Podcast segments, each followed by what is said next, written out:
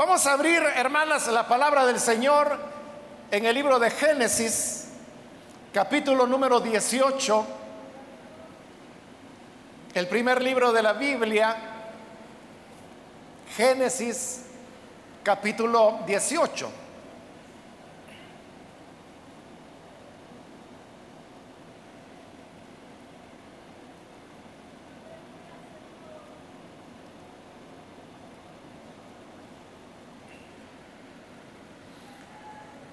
Bien, dice la palabra de Dios, libro de Génesis capítulo 18, el versículo número 9 en adelante. Entonces ellos le preguntaron, ¿dónde está Sara, tu esposa? Allí en la carpa, les respondió. Dentro de un año volveré a verte, dijo uno de ellos, y para entonces tu esposa Sara tendrá un hijo.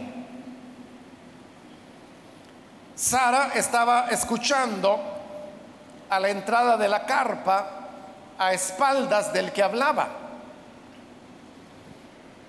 Abraham y Sara eran ya bastante ancianos y Sara ya había dejado de menstruar. Por eso Sara se rió y pensó, ¿acaso voy a tener este placer ahora que ya estoy consumida y mi esposo es tan viejo? Pero el Señor le dijo a Abraham, ¿por qué se ríe Sara? ¿No cree que podrá tener un hijo en su vejez? ¿Acaso hay algo imposible para el Señor? El año que viene volveré a visitarte en esta fecha y para entonces Sara habrá tenido un hijo.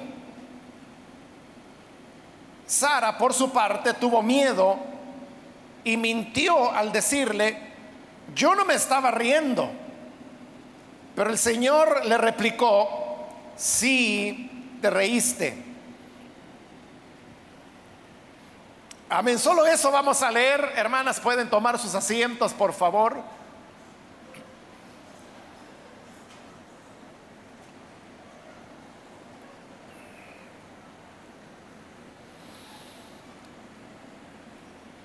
Hermanas, hemos leído de este libro de Génesis el momento cuando finalmente el Señor le anuncia a Abraham la buena noticia de que él tendrá un hijo de su esposa Sara. Y digo finalmente, porque ya hacía 19 años que el Señor le había dicho a Abraham que él habría de ser un padre de multitudes.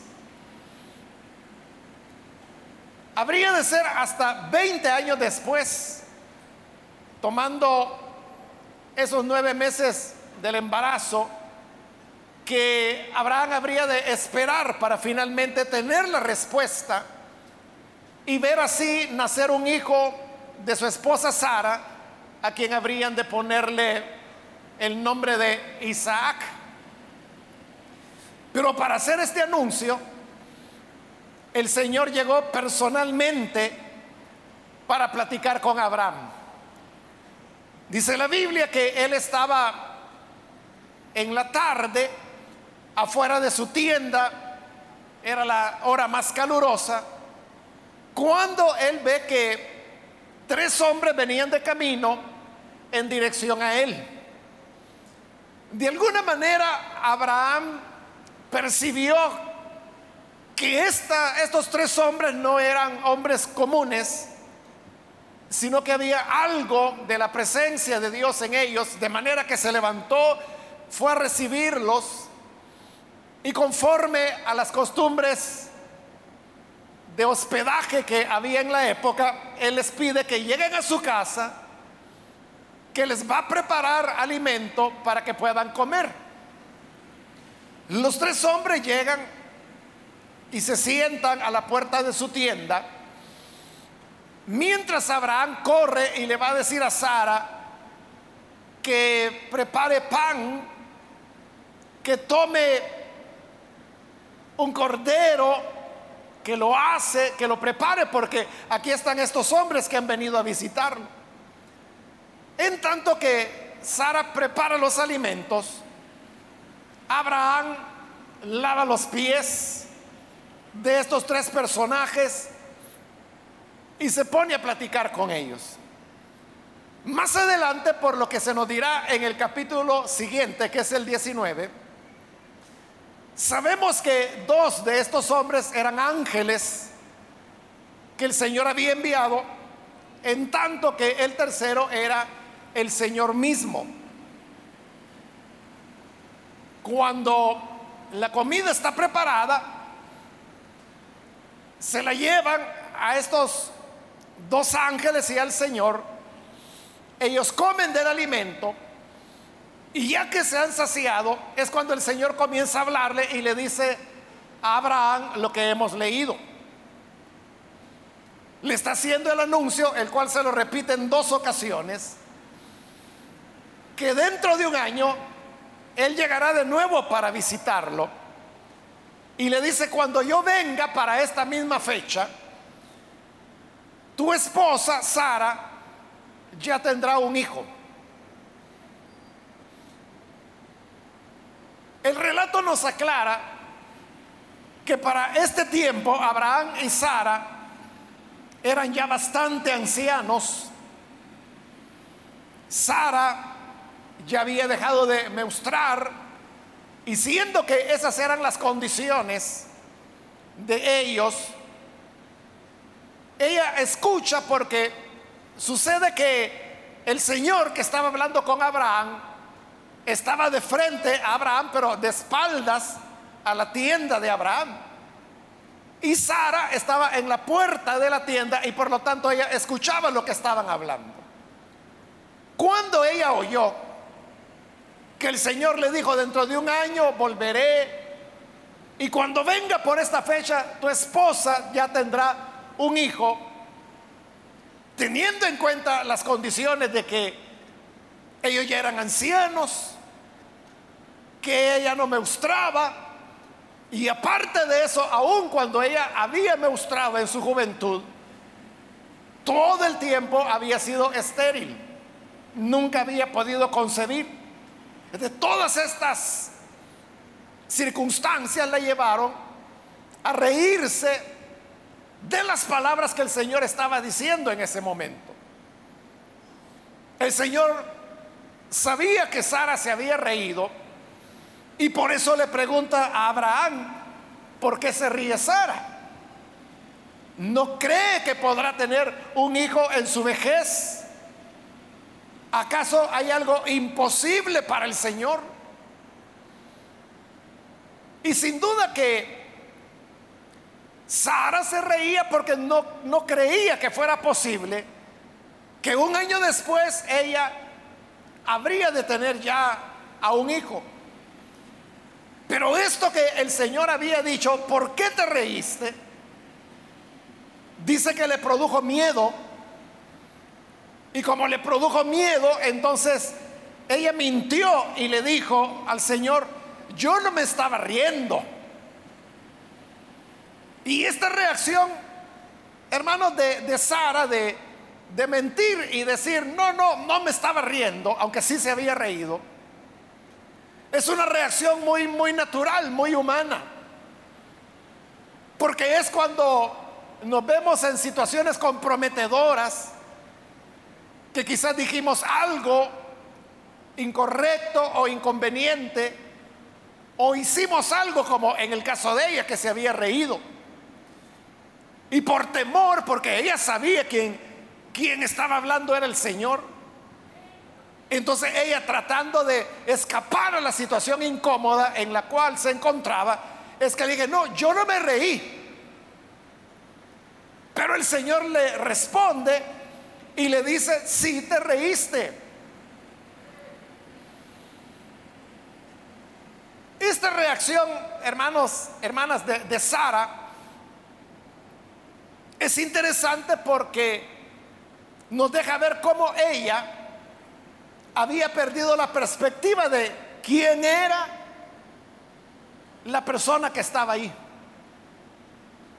Era el Señor.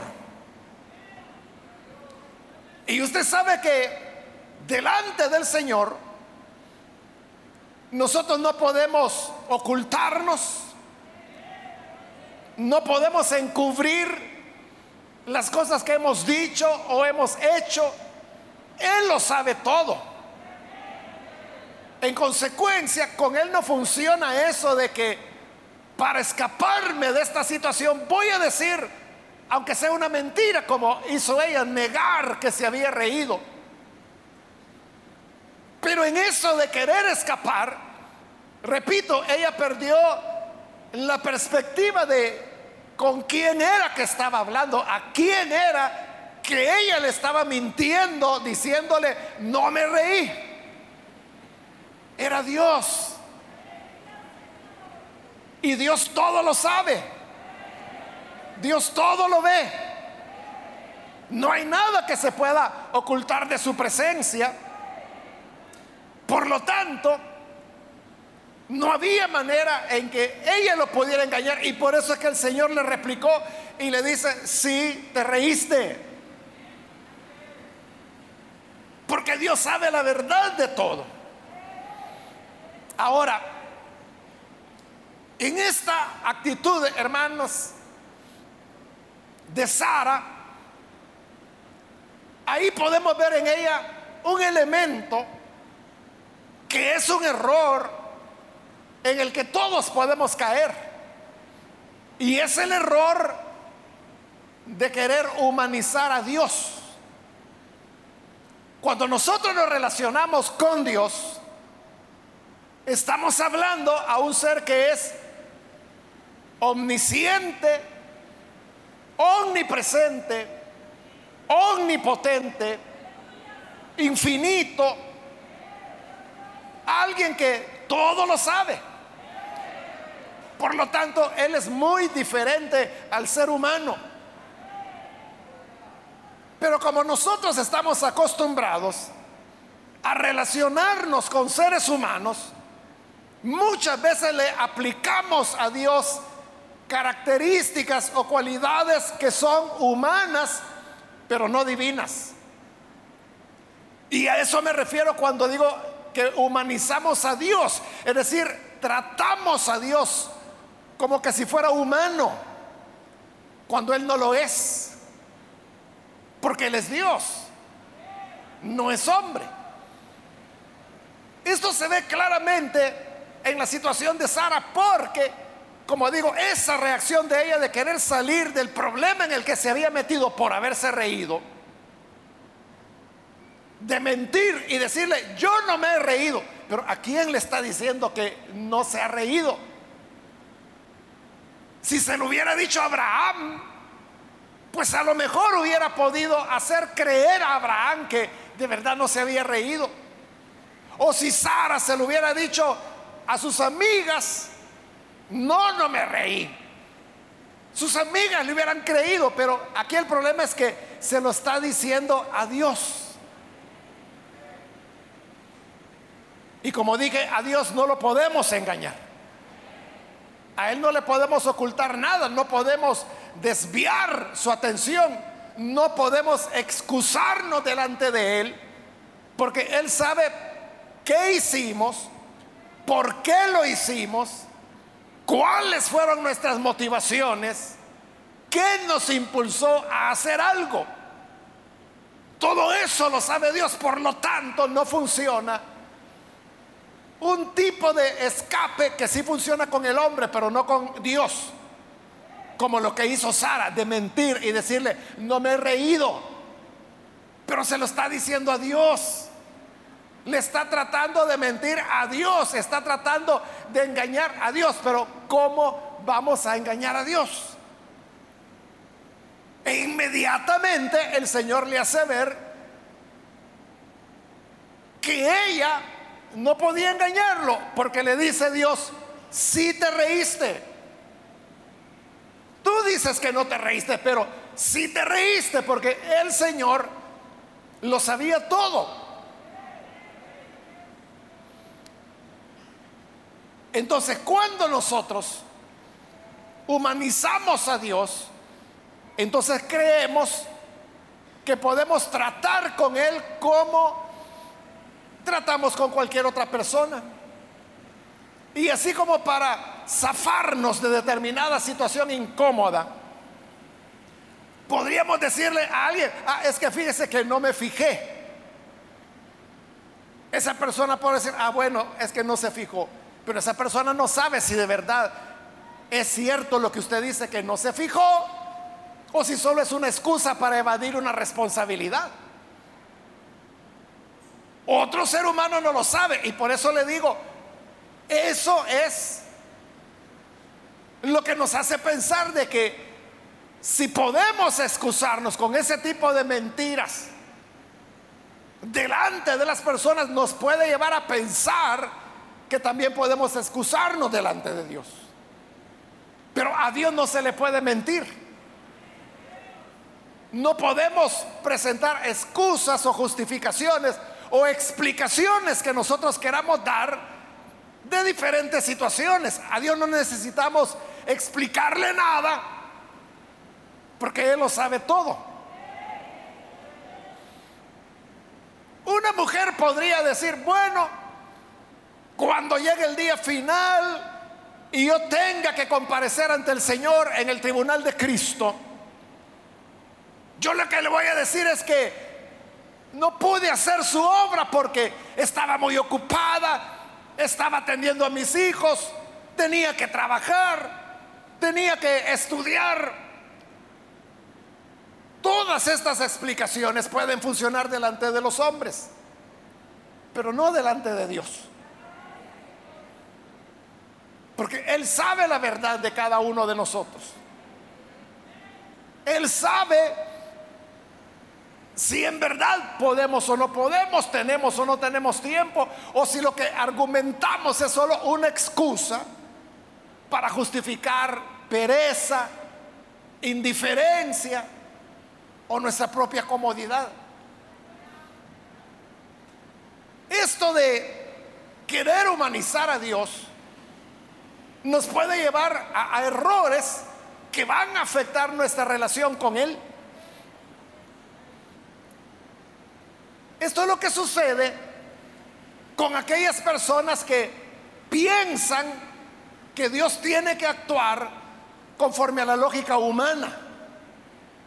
Porque como nosotros somos seres humanos, pensamos en una lógica humana y por lo tanto queremos que Dios piense como nosotros pensamos, aun cuando Él no es humano, sino que es Dios. Le pongo un ejemplo. Usted sabe que hay personas que creen que Dios está obligado a responder las oraciones que nosotros hagamos. Entonces la gente dice, bueno, si yo soy hija de Dios y si yo le pido algo en oración a Dios, entonces Dios me va a dar lo que yo le pida. Así es, ¿verdad, hermanas? Pero eso que estoy diciendo, esa es la lógica humana. Que no es la lógica de Dios. Y ahí es donde vienen situaciones como, por ejemplo, aquellas. Ayer escuchaba que alguien hablaba de, de una persona que había orado para que el Señor le sanara al hijo y sucede que el niño murió. Y luego esta persona, porque cree que Dios no le respondió, había tomado la actitud de decir, Dios no existe. Llegó a esa conclusión. Entonces, ahí usted tiene un ejemplo de cómo se le está queriendo imponer a Dios una lógica que es humana. Porque usted puede decir, es que yo no le estoy pidiendo nada malo a Dios. Lo que le estoy pidiendo es que sane a mi hijo. Ni siquiera estoy pidiendo algo para mí. Es para él. Y es cierto. Y nadie está diciendo que haya algo malo en que usted pida por su hijo. Ese no es un error. Nadie está diciendo que sea egoísta de su parte cuando pide por la sanidad de su niño. Nadie está diciendo eso. Lo que estoy diciendo es que pensar de esa manera es una manera de, razonar humana. Porque usted dice, bueno, soy hija de Dios. La petición que le estoy haciendo no es para mí, es por mi niño, porque yo no quiero que esté sufriendo. Y como Dios es bueno, y como Él dice que conforme a nuestra fe será hecho, y yo tengo fe que Él va a sanar a mi hijo, entonces Él lo va a hacer. Pero ese es un razonamiento humano, porque es una idea que usted ha construido. Todo lo que usted ha dicho es verdad. Todo lo que usted ha dicho es tal como usted dice, es cierto. Pero hay un detalle que está dejando fuera de ese razonamiento. Y es que Dios es Dios. Y que por ser Dios, Él tiene planes, Él tiene propósitos, Él tiene perspectivas que solo se pueden ver desde el punto de vista divino. Pero como nosotros no somos divinos, sino que humanos, no tenemos esa perspectiva. Por lo tanto, no podemos ver lo que Dios ve. Y por eso es que suceden cosas como el caso al cual le hacía referencia hace un momento del padre que pide por su hijo y su hijo muere. Y uno dice, bueno, ¿acaso Dios no lo podía sanar? Y no Dios mismo está diciendo acá, lo acabamos de leer, que Dios pregunta, ¿acaso hay algo imposible para el Señor? No, no hay nada que sea imposible. No hay nada que sea imposible, pero eso no significa que porque sea posible para Dios, Él lo hará. Y si usted me pregunta, ¿y por qué no lo haría? Yo no tengo la explicación porque yo soy un hombre. La explicación la tiene Dios. Véalo desde esta manera. Dios le había prometido a Abraham que iba a tener un hijo. Y Abraham creyó, creyó al Señor que eso que le había prometido era cierto. Entonces dijo Abraham, bueno, entonces el próximo año voy a ser ya padre. Llegó el próximo año y no, no pasaba nada. Y otro año más y no pasó nada. Y llegó el tercer año y no pasaba nada. Y el cuarto año y no pasaba nada. Y el quinto año y no pasaba nada. El sexto año y Sara seguía tan estéril como había sido todo el tiempo. El séptimo año y ya estaban más viejos. Y no había nada. El octavo año Sara dejó de meustrar. Y Abraham dijo, entonces para atrás vamos. ¿Hay algo imposible para Dios? No. ¿Dios podía darle un hijo a Sara? Sí, lo hizo. Pero lo hizo cuando su propósito había llegado. No al noveno año o al décimo año. Cuando llegó el décimo primer año, Abraham dijo, entonces yo me voy a morir. ¿Y a quién le va a quedar toda la riqueza que el Señor me ha dado? Entonces una noche orando a Dios, Abraham le dijo, mira Señor, mi petición para este día que yo traigo es que por favor le des vida a mi criado. Él tenía un esclavo que se llamaba Eliezer, era un esclavo de confianza de Abraham. Y le digo, Señor, yo te pido por Eliezer, que le des salud que le des vida, que Él pueda estar bien porque Él es el que me va a heredar. Y Dios lo interrumpió alto, le dijo, ¿cómo de que Eliezer te va a heredar? Él no es el que te va a heredar. El que te va a heredar es un hijo de tu entraña. Y Abraham dijo, Señor, pero si ya van 11 años. Y vamos para atrás, vamos poniéndonos más viejos ya. Sara ni siquiera me ya. Pero el Señor le dijo, quien va a heredar es un hijo tuyo y de Sara, no el esclavo. Yo le voy a dar vida a él, porque él va a seguir viviendo. De hecho, fue el esclavo que le encontró esposa a Isaac cuando él ya tenía 40 años de edad.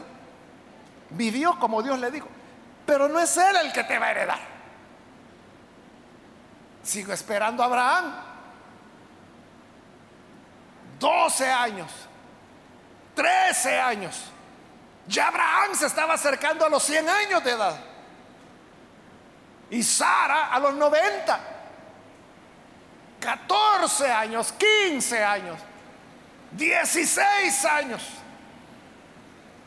Usted todavía estaría perseverando en una petición, en una esperanza, después de 17 años.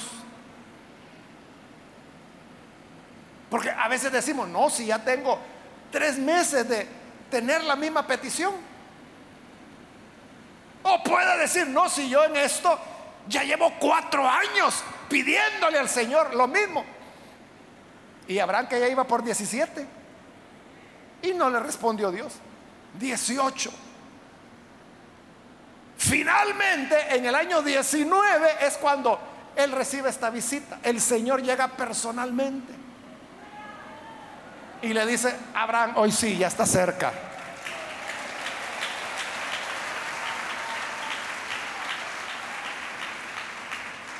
el próximo año yo voy a venir a visitarte de nuevo como hoy he venido a visitarte. Y entonces Sara ya va a tener un hijo. Y así fue en el año 20, después de haber recibido la promesa, nace su primer hijo de la promesa, porque ya tenía a Ismael. Cuando Ismael nació, Abraham dijo, hoy sí, aquí se cumplió la promesa. No, le dice, que yo no te dije un hijo de la esclava, te dije un hijo de Sara. Ese no es.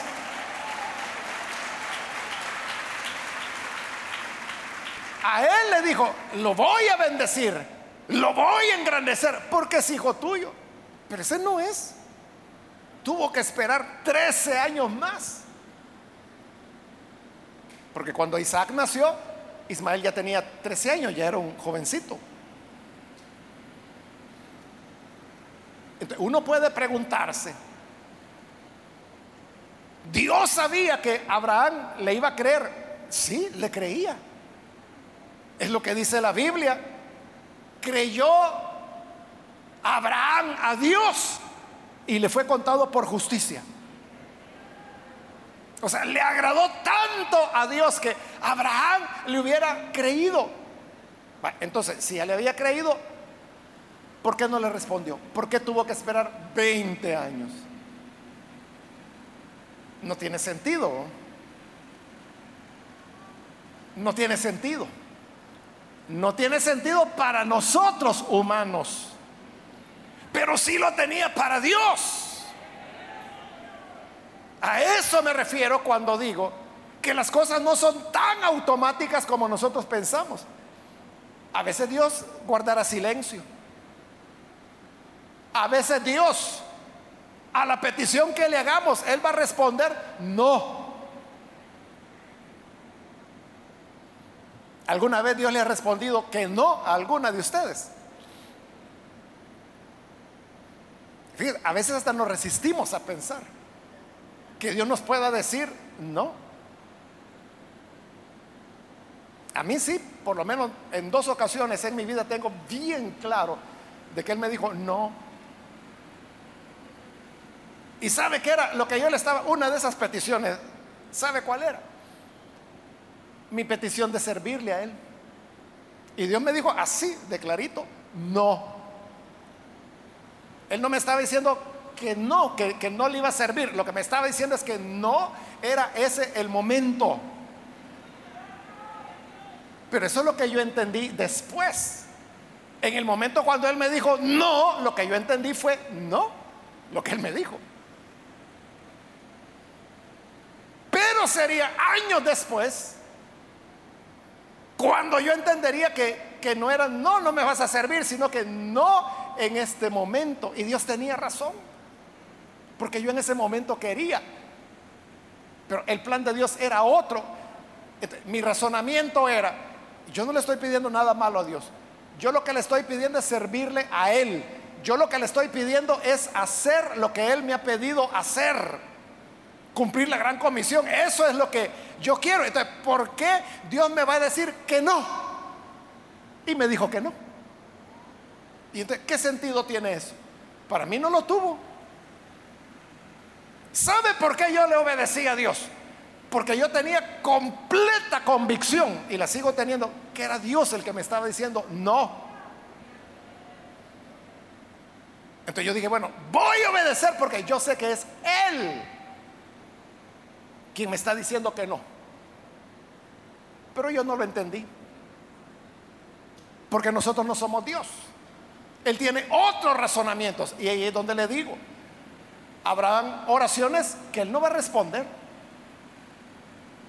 Porque usted sabe que cuando nos vemos con aflicciones, andamos poniendo a medio mundo en oración. Y le decimos, mire, ore porque no tengo trabajo, ore por mi abuelita que está enferma, ore porque fíjese que mi mamá ya, los médicos dicen que, que ya son sus últimos días. Y uno pregunta, ¿y qué edad tiene su mamá? 92 años. Y no quieren que se les muera. Claro, la gente quisiera, hermanos, morirse ellos y que su mamá siga viviendo. O que la mamá llegue a los 120, 130 años de edad. Pero eso no es posible. Pero la gente tiene esa lógica. Si yo le pido a Dios que no se la lleve, no se la va a llevar. Pero esa es lógica humana. En cambio, Dios piensa de otra manera. No podemos humanizar a Dios porque Él es Dios. Y Él es soberano. Y Él tiene toda autoridad en el cielo y en la tierra. Es Señor de señores, Rey de reyes.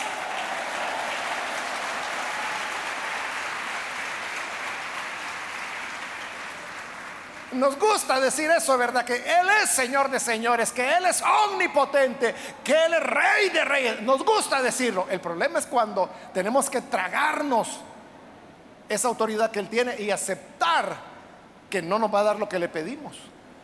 ¿Por qué? Porque Él tiene otros propósitos. ¿Cuáles son los propósitos? Yo no sé, porque yo no soy Dios. No le pregunte a Dios porque no se lo va a explicar.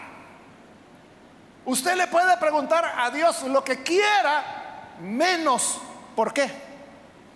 Usted le puede predicar cuándo le puede preguntar cuándo, le puede preguntar a dónde. Usted le puede preguntar cómo, pero nunca le pregunte por qué, porque es tiempo perdido. No le va a responder, porque Dios no le da cuentas a nadie. Y usted puede decir, pero yo soy su hija, yo soy la niña de sus ojos, como le han hecho pensar, ¿verdad?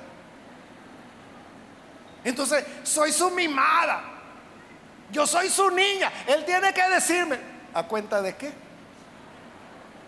Pablo pregunta, ¿podrá el barro decirle al alfarero, ¿por qué me has hecho así?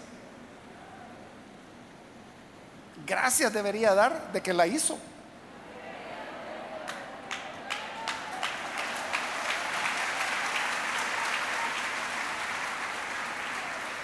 Es decir, que cuando nos acercamos a Dios, debemos ser muy humildes delante de Él. Es lo que Jesús hizo. Jesús le dijo, mira Padre,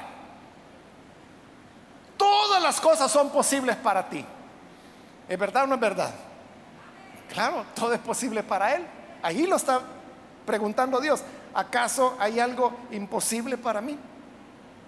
No, no hay nada imposible. Entonces Jesús dijo, todo es posible para ti. Entonces, como todo es posible, te pido que esta copa pase sin que yo tenga que beberla. Jesús estaba hablando de la copa del dolor, de ser separado de la gloria del Padre al morir en la cruz.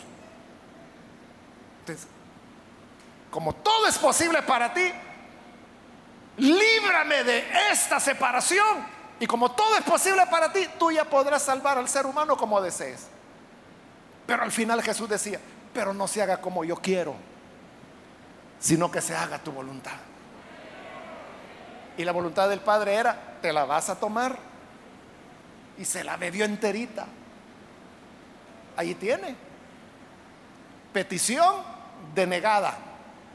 ¿Por qué? Porque estaba mal Jesús. No, no estaba mal. En él nunca hubo pecado ni hubo engaño en su boca. Porque no le responde.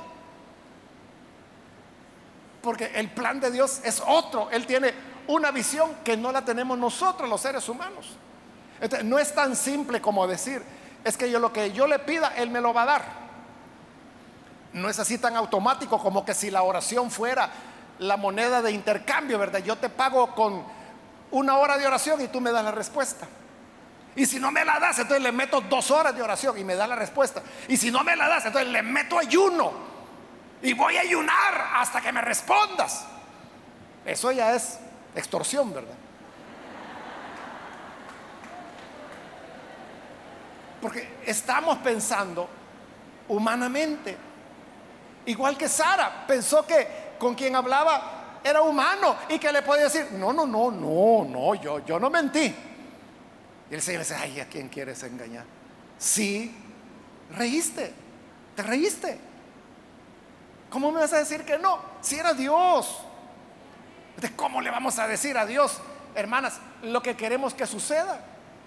Si Él no está a nuestro servicio, nos equivocamos. Dios no está a nuestro servicio para cumplir todos nuestros caprichos y peticiones. Nosotros estamos para cumplir todo lo que Él quiera que nosotros hagamos. Nosotras estamos al servicio de Él. Es al revés. Y sabe, esto también es verdad.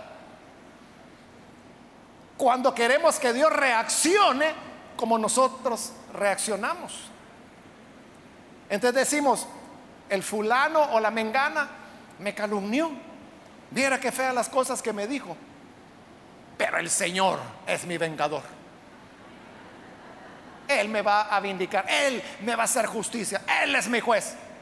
Pero, ¿qué está haciendo ahí? Usted quiere que Dios haga lo que usted quiere que ocurra. ¿Y qué quiere usted que ocurra? No sé, que a esa persona la aplaste un camión o que se muera o que pierda un hijo. No sé qué quisiera usted. quiere que Dios haga lo que usted haría. Gracias a Dios que no es así. Entonces, ¿qué sucede? Que a ese enemigo que le ha hecho daño a usted, lo que sucede es que sigue feliz. Y no solo sigue feliz sin que le ocurra nada, sino que incluso va prosperando, va cada vez mejor. Y usted dice, bueno, yo como hija de Dios, que ahí voy a desgalillarme a los ayunos, Dios no me responde. Y este es mi enemigo que me hizo tanto daño, que me causó tanto dolor, yo lo veo que anda feliz, que cada vez va mejor, que le salió el trabajo que quería, compró la casa que quería y yo todavía en el mismo ranchito. Es porque estás pensando, estás humanizando a Dios, quieres que Dios actúe como humano. Y Él no es humano, Él es Dios. Por lo tanto, no va a querer lo que tú quieres. Por eso digo, delante de Dios tenemos que tener mucha humildad. Nuestra tarea es, me hicieron daño, entonces yo perdono. Yo perdono. Ah, pero Dios ya va a ver, hermanita, Él le va a hacer justicia. A saber, puede ser que sí, puede ser que no. Hitler se murió sin haberle hecho justicia a nadie y mató a millones y se fue tranquilo. no dio cuentas a nadie. a veces sí, a veces no. ¿Y quién decide si sí o si no? Dios. Pero sea lo que sea que Dios decida, que sea bendito su nombre. Y siempre le vamos a amar. Y siempre le vamos a servir. Esto es lo que sucedió también con Pedro, no es solo problema de Sara, también ocurrió con Pedro. Allá en Cesarea de Filipos, Jesús les preguntó a sus discípulos, ¿y ustedes quiénes dicen que soy yo? Y Pedro dijo, tú eres el Cristo, el Hijo del Dios viviente. Y Jesús le dijo, Pedro, esto no te lo enseñó ni tu papá, ni tu mamá, ni carne, ni sangre, sino que mi Padre que está en los cielos te lo ha revelado. Has tenido una revelación tremenda, Pedro. Y como la has tenido, te digo que sobre esta roca edificaré mi iglesia y a ti te voy a dar las llaves de mi pueblo, de mi iglesia. Y Pedro se sintió muy halagado y dijo, qué bárbaro, profeta, recibí revelación de parte de Dios. Entonces ya con esa confianza que tenía, Jesús vino y les anunció que él iba a ser entregado en manos de pecadores y que iba a morir. Entonces Pedro, ya animado, se le acercó y le dijo, mira Señor, tengo algo que decirte, apartémonos, ven. Lo apartó y le dijo, mira, eso que dijiste, Señor, de que te van a maltratar y te van a matar, que de ninguna manera te ocurra. Y como le he dicho muchas veces, eso que Pedro estaba diciendo, hermana, lo estaba diciendo con el más limpio corazón, con la más pura de las intenciones, porque él amaba a Jesús. Y él no podía aceptar la idea de que Jesús fuera entregado en manos de pecadores, que lo fueran a torturar, que lo fueran a matar. No, no Señor, no permitas que nada de eso te ocurra. Y usted ya sabe qué sucede. Viene el Señor y le dice, apártate de mí, Satanás. Así un ratito que el Padre le había revelado quién era Jesús. Y ahora es Satanás quien lo está usando. Pero oiga lo que Jesús le dijo, apártate de mí, Satanás, porque, oiga, no pones la mirada en las cosas de Dios, sino en las de los hombres. Entonces, ¿qué le está diciendo? Lo que he estado diciendo toda esta mañana. Pedro no estaba viendo como Dios ve, estaba viendo como los hombres ven. Estaba queriendo humanizar a Dios hacerlo razonar como hombre. Y Dios no es hombre, es Dios. Entonces, ¿qué quiero decir con esto? Que no tenemos que orar, no tenemos que tener ninguna petición. No, nosotros debemos hacerlo. Y usted sabe, hermana, de que muchas de nuestras peticiones el Señor nos las ha respondido. Bueno, yo mismo acabo de decirle que en mi vida cristiana, dos veces son las que Dios claramente me dijo que no. Dos veces pero ¿cuántas veces sí me respondió? No sé, hermanos, nunca las he contado. Nunca le he contado. Pero muchísimas peticiones, necesidades, Dios las fue respondiendo, respondiendo, respondiendo, respondiendo. Y a veces respondía cosas que uno hasta ya había olvidado, que se pidieron hace años y uno le dio, bueno, entonces Dios no quiere, se olvidó, pero Él no se olvida. Y cuando menos sentimos, ahí está la respuesta del Señor.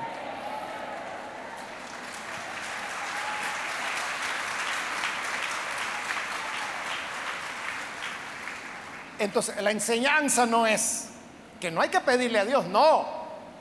La enseñanza es que hay que pedirle, pero debemos tener la humildad que Jesús tuvo, que al final de su petición, Él añadía, pero no se haga mi voluntad, sino que la tuya.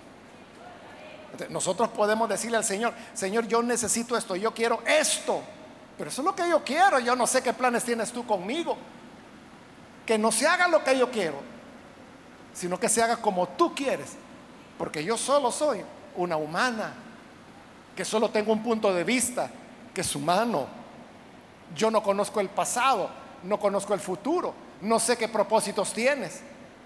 Entonces, aunque no me respondas, pero que se haga tu voluntad. Cuando tenemos esa humildad, es cuando vamos a evitar caer en conflictos, conflictos de fe. Porque luego el que cree que Dios es un humano y que piensa humanamente, es aquel que luego llega a la conclusión, o Dios no me quiere, o Dios no existe, o Dios es una farsa, o a mí Dios no me oye, que todas son conclusiones absurdas. ¿Pero por qué? Porque Dios no actuó como hombre, como ellos pensaban, con su lógica humana, no. Porque Él no es hombre, es Dios. Ese fue el chasco de Sara. No, no me he reído. ¿A quién le estaba diciendo que no?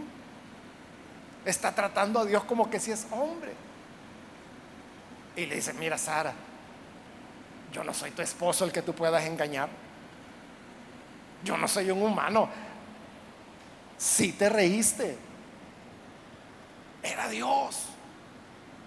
Ella era quien lo estaba humanizando, quien lo estaba tratando como otro hombre. Entonces, hermanas, que Dios nos ayude para tener fe en el Señor, una fe grande e inconmovible, pero una humildad que nos haga decir, aquí tú eres Dios. Tú eres el que sabe, tú eres el que conoce, tú eres el que tiene propósitos que van más allá de mi vida. Que no se haga lo que yo digo o lo que yo pido, sino que sea tu voluntad. Yo le aseguro, hermana, que la mayor parte de cosas que pida, Dios se las va a dar.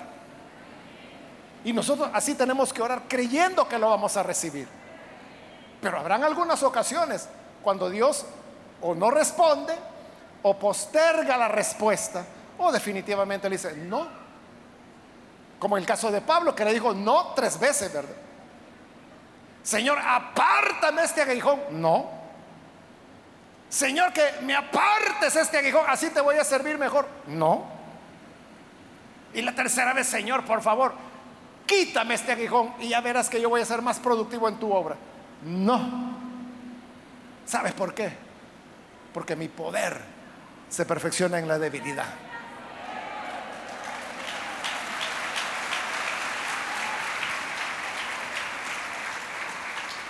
Entonces hay, hay misterios porque ese es un misterio, ¿verdad? Que luego Pablo dice, bueno, ahora entiendo que cuando soy débil, entonces soy fuerte. ¿Cómo es eso? ¿Cómo es eso?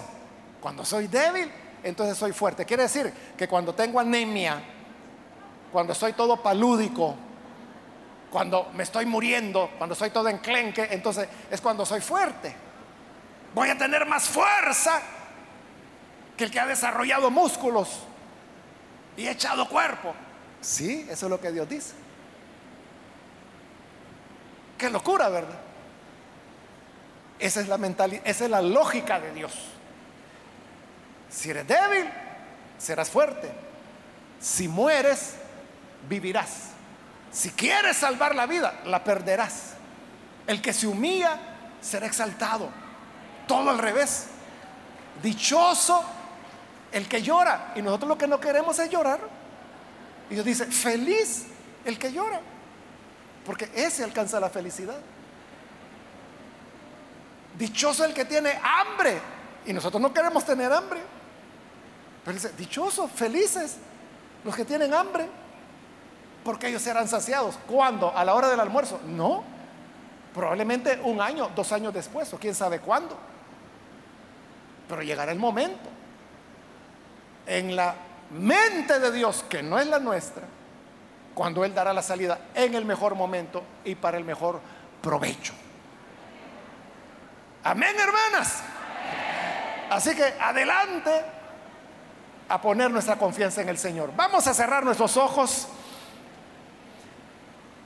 Vamos a orar al Señor, pero antes de hacerlo, yo quiero invitar si hay con nosotros alguna persona que todavía no ha recibido al Señor Jesús y quizás no lo ha hecho porque ha vivido experiencias como estas que estamos mencionando. Que las cosas no salieron como se suponía. Pero ¿quién las suponía? Tú. Bueno, te olvidaste que Dios no piensa como humano porque no es humano. Él es Dios. Pero si ahora entiendes la palabra de Dios y quieres venir para recibir al Hijo de Dios, entonces yo quiero invitar a cualquier persona que por primera vez necesita recibir al Señor Jesús, por favor, ahí en el lugar donde se encuentra, póngase en pie en señal de que desea recibir a Jesús. Y vamos a orar. Cualquier persona, cualquier amiga que necesita recibir al Señor hoy, póngase en pie, por favor. Ahí en el lugar donde está puede hacerlo. No es necesario que venga al frente, sino que ahí donde está, póngase en pie. Y vamos a orar al Señor. ¿Hay alguien que necesita hacerlo? Necesita recibir al Hijo de Dios. Póngase en pie. Lo que queremos es orar por usted. ¿Hay alguien que recibe al Hijo de Dios?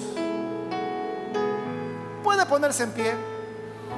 Bien, aquí adelante hay una persona, que Dios la bendiga. Alguien más que necesita hacerlo puede ponerse en pie. Si va a recibir al Señor Jesús por primera vez, puede ponerse en pie y vamos a orar.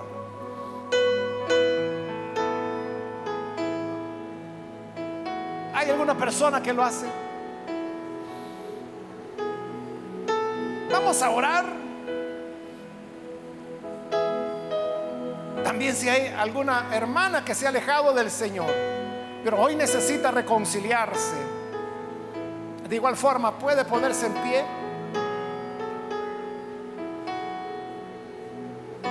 Para que se reconcilie de este lado hay otra persona, que Dios la bendiga. Alguien más que necesita reconciliarse puede ponerse en pie o recibir al Señor por primera vez. Este es el momento para hacerlo. Y vamos a orar. Muy bien, aquí hay otra persona, que Dios la bendiga. Alguien más que necesita hacerlo puede ponerse en pie.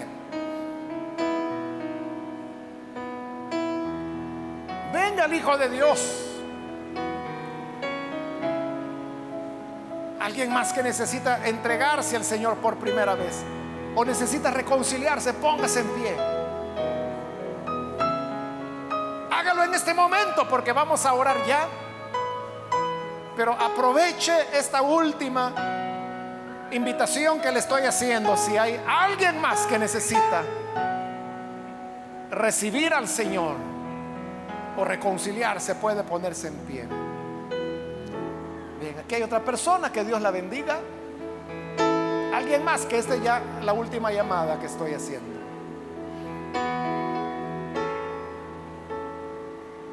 Hermanas, que el Señor nos ayude para poner por obra lo que hoy hemos escuchado y saber reconocer que Dios es el todo sabio, el todopoderoso, el que todo lo sabe. Y por lo tanto podemos confiar en Él. Y podemos recibir su voluntad como lo mejor para nuestras vidas para las personas a las cuales amamos. Y a usted que nos ve por televisión, le invito para que se una con estas personas que reciben al Señor y reciba en su hogar o donde sea que nos ve al Salvador en este momento. Señor, gracias te damos por tu palabra, por todas estas personas que en este lugar están entregándose a ti como también aquellos que a través de televisión, de radio, o de internet están abriendo su corazón para recibirte. Transforma a estas personas, cámbiales y ayúdanos, Señor, a través de tu espíritu y a través de tu palabra a entender que tú eres el soberano y que nosotros apenas logramos ver una pequeña porción de la vida. Tú eres el sabio, tú eres lleno de perfecciones y por lo tanto te rogamos que en todo no se haga nuestra voluntad, sino la tuya, para que tu nombre sea glorificado. Bendice a cada hermana es nuestra petición en el nombre de Jesús nuestro Señor.